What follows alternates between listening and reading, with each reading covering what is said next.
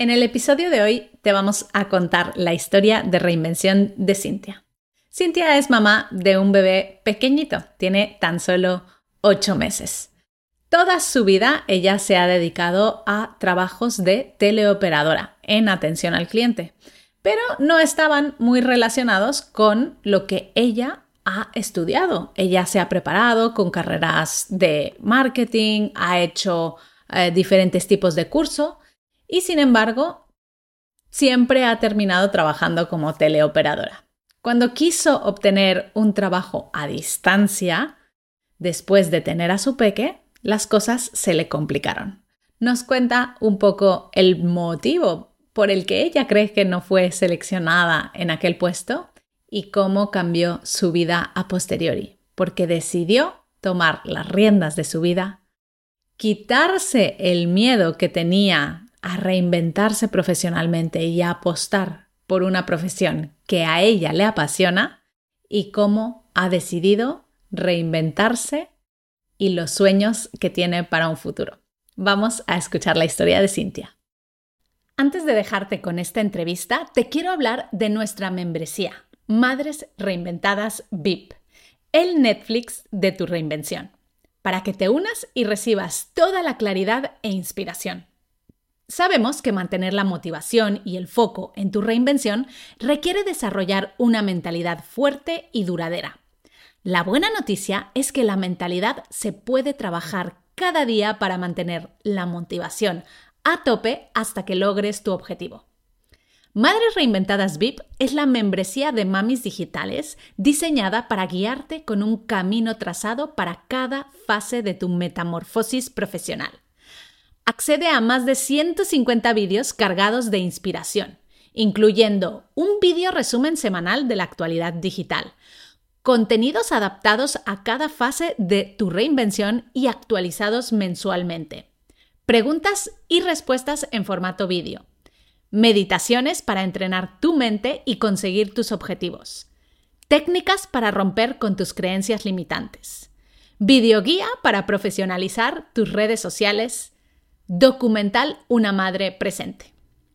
Además, podrás inspirarte con vídeo entrevistas a mujeres de éxito como Anne Gartiburu, Belinda Washington, Sor Lucía Caram, Soraya Arnelas e Irene Villa. A emprendedoras al frente de empresas como Toast, Fintonic, We Are Knitters, Mi Cuento, Almas Cupcakes, Bebe de París y otras directivas de grandes empresas como BBVA, Unilever, Visa, UPS, IKEA, Iberdrola o Telefónica, y decenas de madres reinventadas como tú. Accede hoy mismo a la membresía en madresreinventadas.com barra VIP. madresreinventadas.com barra VIP. Te esperamos dentro.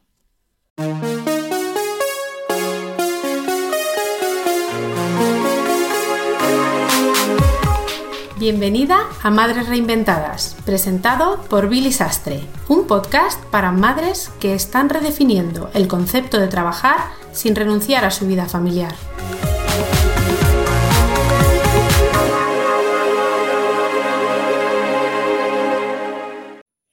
En el episodio de hoy vamos a contarte la historia de reinvención de Cintia. Cintia, bienvenida al podcast Madres Reinventadas. Gracias, muchas gracias, encantada de estar aquí. Yo feliz de tenerte. Eh, Cintia, vamos a contar tu historia de reinvención, pero antes cuéntanos lo que para nosotras es más importante y eso es cómo se llama tu peque. Pues mi pequeñito va a ser ahora dentro de poco ocho meses, ahora estamos a día 23, pues en cinco días cumple ocho meses ya, se llama Darío y nada, nació en verano pasado y ahora lo tengo ahí con el padre, digo, bueno, llévatelo un poquito para que no, no me esté dando la burguilla un poco, que está aquí el comedor, digo, se va a escuchar la tele y todo, digo, llévatelo. Muy bien. Bueno, Cintia, vamos a eh, hablar un poquito de tu historia. Cuéntanos tú a qué te dedicabas profesionalmente antes de ser madre. yo siempre me he dedicado a trabajos de teleoperadora. Lo que pasa es que eh, no ha sido siempre, o sea, nunca ha sido trabajos de, lo que yo he estudiado, de lo mío. Yo tengo un ciclo formativo de grado superior de comercio y marketing tengo una diplomatura en relaciones laborales y después de todo esto, hace no mucho, también me hice un curso de estos para hacer coach y bueno, porque me gusta mucho el tema del desarrollo personal, es algo que lo descubrí para tres años, una cosa así, fue como, no sé, me dio, me dio un flechazo. Entonces, siempre he trabajado de teleoperadora, atención al cliente, porque me gusta mucho el hecho de ayudar a la gente. Pero sentía que mis estudios no me han servido para nada. O sea, aparte de lo que puedas aprender, que tú puedas usar en tu día a día, al final, a la hora de profesionalmente, nunca me he dedicado a ser, no sé, recursos humanos en una empresa, o, nunca he llegado a explotarlo hasta ese punto. Entonces, por regla general, siempre he sido teleoperadora. Comencé como atención al cliente, cosa que me encantaba, el hecho de poder ayudar a la gente, solventar dudas, explicar lo que tuviese que explicar, las veces que tuviese que explicarlas, siempre me ha gustado mucho. Pero claro, con los años eso ha ido degenerando a comercio, o sea, a venta. Entonces la venta sí que es algo que no me acaba de, gustar tanto. Yo soy un tipo de persona que si yo quiero comprar algo, yo ya iré y lo compraré y preguntaré tal. Entonces, eso de que hoy en día te estén llamando y ofreciéndote y vendiendo y tal, es como, si no me gusta para mí, no me gusta para otra gente. Entonces, después de tener a Darío, cuando ya me quedé embarazada, si hablo demasiado, tú me cortas, ¿eh? que yo comienzo y... Tranquila. Pues cuando me quedé embarazada de Darío, ya decidí, digo, bueno, digo, me cambiaron las preferencias, obviamente. Eh, ya llevaba tiempo, después de un par de, de ¿cómo se dice? Eh, ay, no me sale la palabra ahora. Vacíos existenciales, vacíos existenciales, eh, yo dije, mm, esto no lo puedo mantener, esto no es lo que yo quiero. Y cuando yo estaba embarazada de Darío dije, yo me quiero, yo quiero estar con mi hijo todo el tiempo que pueda, si tengo un niño es para estar con él, pero también profesionalmente necesito sentirme útil, vamos a decirlo así, como que yo también aporto en mi casa y tal. Y dije, bueno, pues necesito un trabajo que sea eh, desde casa, que me permita un horario flexible y que me deje estar eh, con mi hijo y poder hacerlo desde, desde donde yo vea. Y os encontré, os encontré. Yo no creo en las casualidades, sí creo en las causalidades mucho. Y comencé a investigar sobre vosotros, vi vídeos, me vi todos los vídeos de todas las profesiones que enseñáis, todo, y dije, asistente personal, asistente virtual, digo, eso es lo que yo quiero ser. Además, me gusta mucho el, el, detalle, me fijo mucho en el detalle. Soy una persona que antes de que llegue, un ejemplo, antes de que llegues a necesitar el pañuelo, te lo está sacando, ya toma un pañuelo, que te veo que lo necesitas o qué tal, o como que me adelanto un poco. Y fue veros y algo dijo, ya, ya está. Y vaya, que estoy. Cintia, pero antes, antes de, descubrir mamis digitales, tú pasaste por un proceso de querer buscar un trabajo, ¿no? De llegar a esa entrevista, de pasar eh, múltiples fases, ¿no? Y te acaban diciendo que no, por una razón que tú no te acabaste de creer. Explícanos un poquito esa parte.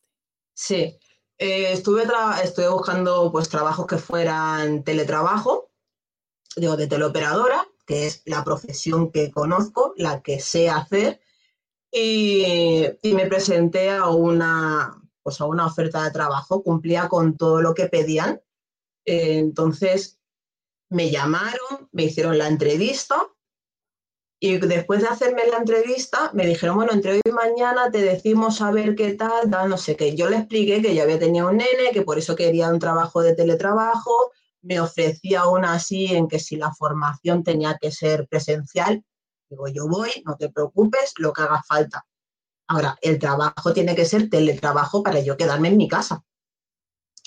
Eh, lo cumplía todo, todo lo que yo quería también lo cumplía. Yo decía, uy, qué trabajo ideal, ya, perfecto, perfecto, cuatro horitas, puedo estar con mi nene, puedo estar en mi casa, uh, genial. Total, que muy bien la entrevista con la persona, yo sentí como una conexión muy buena. ¿Sabes lo que dices? Puesto mío ya. Y al cabo, al día siguiente, una cosa así, me llaman y me dicen que, no he sido seleccionada porque no tengo experiencia. Y vamos a ver, llevo desde los 19 años siendo teleoperadora. A día de hoy tengo 36. ¿Qué me están diciendo? ¿Cómo, es posible que yo no tenga experiencia? Y yo creo que es por, por decir que era mami, pero mm, al final era un trabajo de teletrabajo. O sea, ¿a ti qué más te da? Y me quedé un poco así, digo, bueno, pues pues nada, no tenía que ser, no tenía que ser porque a la semana o dos semanas os encontré a vosotros. Es que fue, te lo digo en serio, fue una cosa como, wow, bueno, no pasa nada. Sí, sí. Eh, Cintia, ¿cuál es, o sea, cómo ha cambiado tu vida desde que te has convertido en madre? Sobre todo en mis preferencias. Es decir, ahora ya todo lo que no sé, a lo mejor a mi edad me pueden pensar, uy, estás un poco chapa la antigua. Bueno, es lo que yo siento. Lo que yo siento es que lo primero es mi hijo. Lo primero es mi hijo. A día de hoy, eh, yo tengo que tener tiempo para estar con mi hijo. Lo demás es secundario. Entonces, si quiero aportar en mi casa, si quiero tal, si lo que sea, pero lo primero y ante todo es Darío. Entonces, yo soy una persona que creo que si está conmigo no, hay ninguna necesidad de momento, por ejemplo, de meterle una guardería. Su madre, estoy yo aquí, pues no hace falta. ¿Con quién va a estar mejor que conmigo? Claro. Y, sobre todo eso, o sea, eso ha sido, es que ah, radical. Me siento una mami hiper, a lo mejor no sé, no es hiperprotectora, pero casi, se podría decir que sí, porque es como, cuidado, y hay muchos CEOs que te pueden hacer a la hora de venir a ver a tu hijo o no, que ya incluso piensas, bueno, si es para mí, ni me importa. Otra cosa es que no quieras conocer a mi hijo. O sea, duele más que sea, que sea hacia tu hijo que hacia una misma incluso. A mí yo digo, bueno, mira, no me quieres ver, tampoco me va a morir, pues mira, pero con Darío sí que, sí que es una sensibilidad y yo nunca pensaba que me pasaría algo así. Es, hay que estar para, saberlo, para vivirlo. Y a nivel de organización, de, eh, de cómo te organizas en tu día a día, de cómo se pasan las horas, eh, ¿cómo te ha cambiado eso a ti? Uf, es Darío quien manda. Ah. yo, voy a como, a como él porque he intentado ponerle horarios, he intentado eh, que lo típico, ¿no? Pues que duerma solo, que duerma en su cama, que haga un horario cada tantas horas, que coma cada tantas horas, que duerma. Y Darío dice que de hecho se emberrincha muchísimo y es peor, porque luego no duerme por, por las tardes, no me duerme por las noches. Si no me duerme por las noches, yo no duermo. Entonces, egoístamente, desde ese punto, voy al ritmo de mi hijo.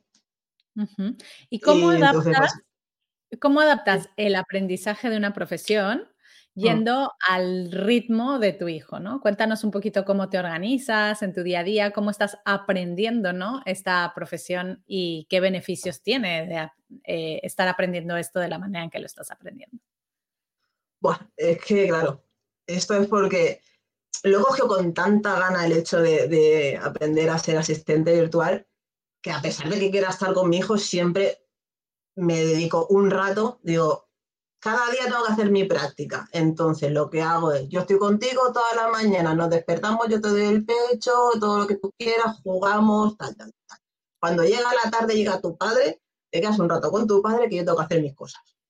Entonces yo, por ejemplo, antes era una persona que yo he hecho yoga eh, cinco veces a la semana, me lo hacía yo en mi casa, pero bueno, y estuve así tres años y pico. Cuando ya en el embarazo al último trimestre ya no podía hacer tanto, ya hacía más estiramientos y desde que he tenido a Darío, esporádicamente, el día que, he podido, que me he levantado muy inspirada, hago. Si no, es estar con mi hijo, que también es lo que quiero. También eh, estoy notando que cambia muy rápido y si no estoy presente, me lo voy a perder y no lo quiero perder. Entonces, así voy. Y es, la importancia de, aprender esto es porque, lo primero por lo que te digo, lo que, siento, que es la profesión que más adecua a lo que yo quiero, a lo que yo necesito.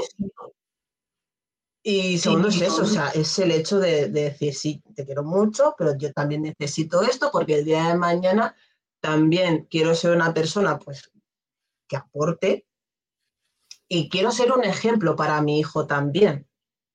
Porque yo hasta el momento no he sentido que yo, o sea, no me he sentido realizada en mis trabajos, porque al final fue como algo que descubrí una, una oferta que era de teleoperadora, me metí, me aceptaron, bueno, comienzas a trabajar, a trabajar, a trabajar, ocho años en la misma empresa, después de ahí te vas y comienzas a estar en otras empresas, tal, pero no sientes como que te llene. Sí, lo puedes hacer bien porque te pones, le pones empeño para aprenderlo y tal, pero al final no, como que no llena. Y con esto, además, eh, práctica, práctica cada día, al principio yo sentía, digo, yo no sé si voy a saber hacer esto, una inseguridad sobre todo después de las formaciones que tengo, es el sentimiento de no querer perder tiempo y dinero del cual luego no le saque provecho.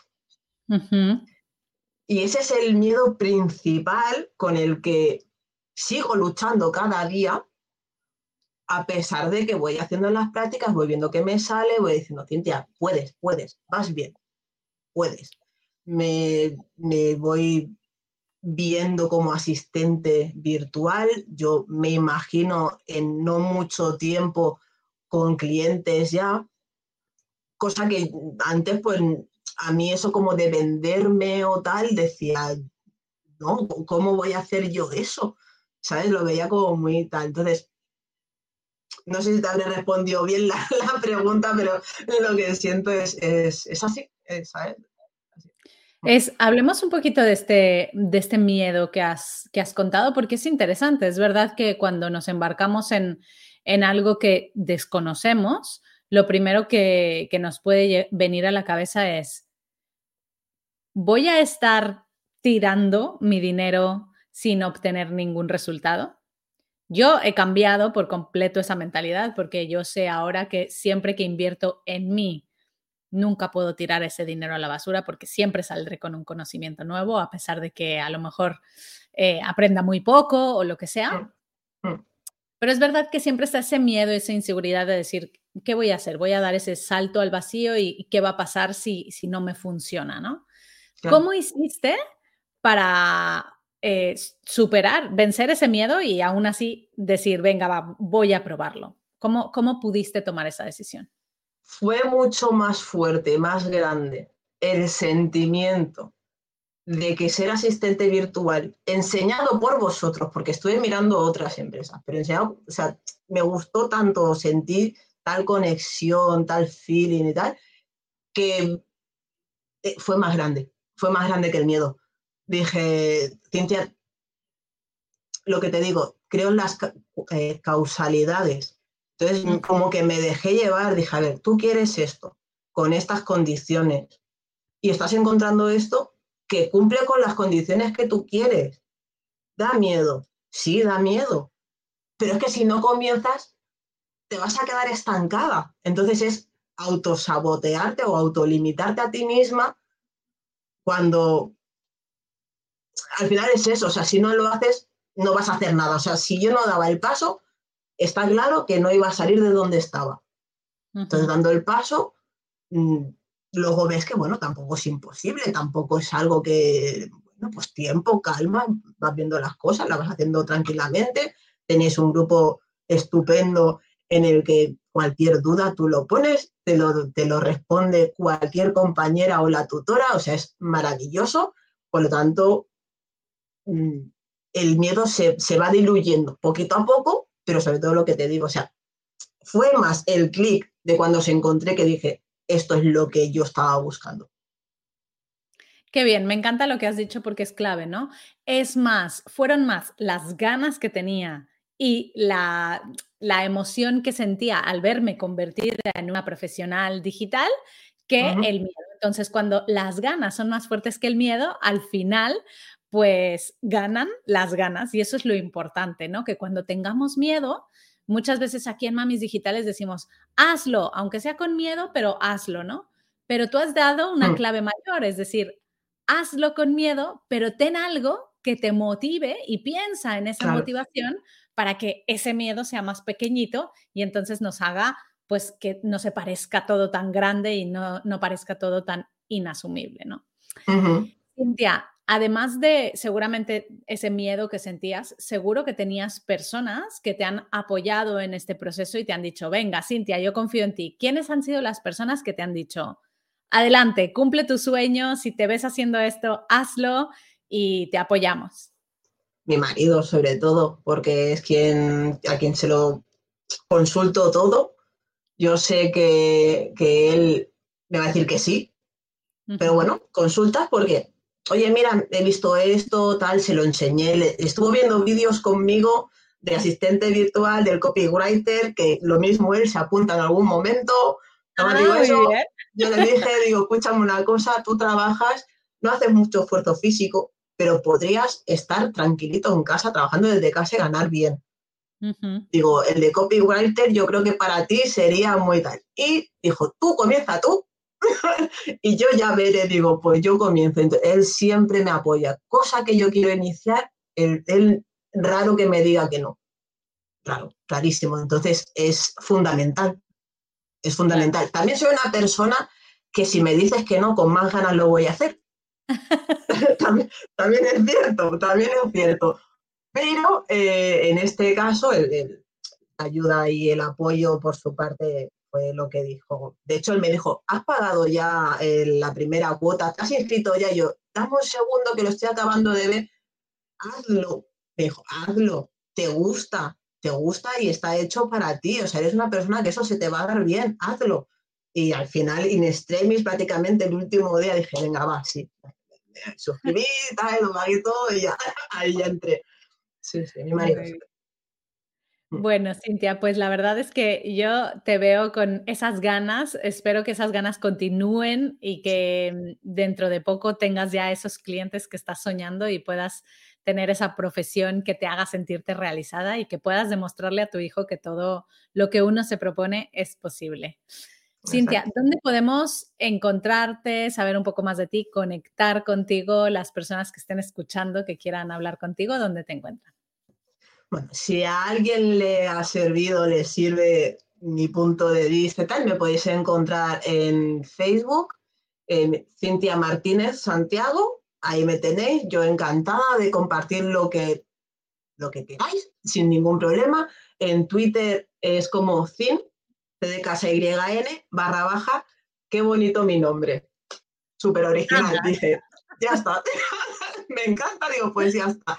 Eh, y luego me hice también, porque gracias a Mamis Digitales, pues lo de hacerme un correo nuevo y tal, me he hecho uno para cuando sea asistente virtual en base a Mamis Digitales. Entonces, por, por LinkedIn que me hice la cuenta con el correo nuevo de Mamis Digitales, también me pueden encontrar por Cintia Martínez y Santiago. hay cualquier cosa y si yo puedo ayudar a alguien o hablar con alguien en la medida de lo posible, yo aquí estoy. Pues Cintia, pondremos todos estos enlaces en, en, los apuntes del episodio de hoy para que cualquier persona que quiera conectar contigo pueda eh, pues eso, contactar contigo y hacerte preguntas o contratarte como asistente virtual. Contratarme, correcto, sí, sí, que yo me ofrezco aquí altruistamente ayudar a todo el mundo, pero que ser asistente es lo que yo quiero, así que aquí claro. correcto. Pues muy bien. Oye, pues para cerrar esta súper entrevista, Cintia, cuéntanos cuáles son las principales lecciones que te ha enseñado tu hijo Dario paciencia. Sobre todo, mira que yo pensaba que era una persona paciente, pues una persona sobre todo que se, se pone un objetivo y soy consciente de que las cosas no llegan cuando tú quieres, sino que hay un tiempo. Entonces, yo sé que mi hijo llegará un momento que será más independiente, que no, y que hará todas sus cosas solito y tal, tal, tal. Pero esos momentos de berrinche, que él se coge y que una dice, son las 4 de la mañana, por favor, quiero dormir.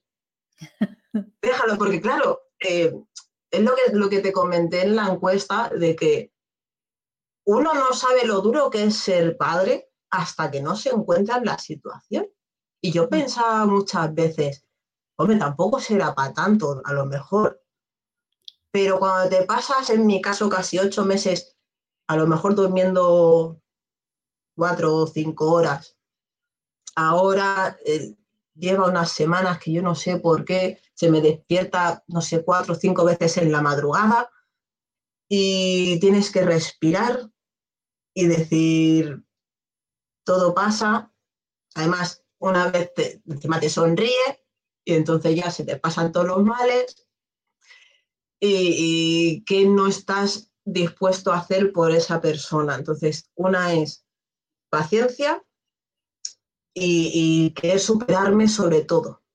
Porque lo que te he dicho antes, yo quiero que mi hijo el día de mañana pueda ver que su madre está contenta con el empleo que ella ha escogido en base a darle vueltas en la cabeza y encontrar al final qué es lo que se adapta a mí o para qué valgo, por decirlo así, y que él sea una persona consciente, que él sepa qué quiere el día de mañana y para, o sea, cuál es su pasión, qué es lo que a él le mueve. Entonces, yo no quiero que él sea una persona que el día de mañana coja una carrera porque le dé dinero. Yo creo que él, quiero que él coja lo que le apasione y que a partir de ahí tire para adelante, mm, le pese a quien le pese, incluso si a mí no me gusta, si se le hace feliz, que lo haga.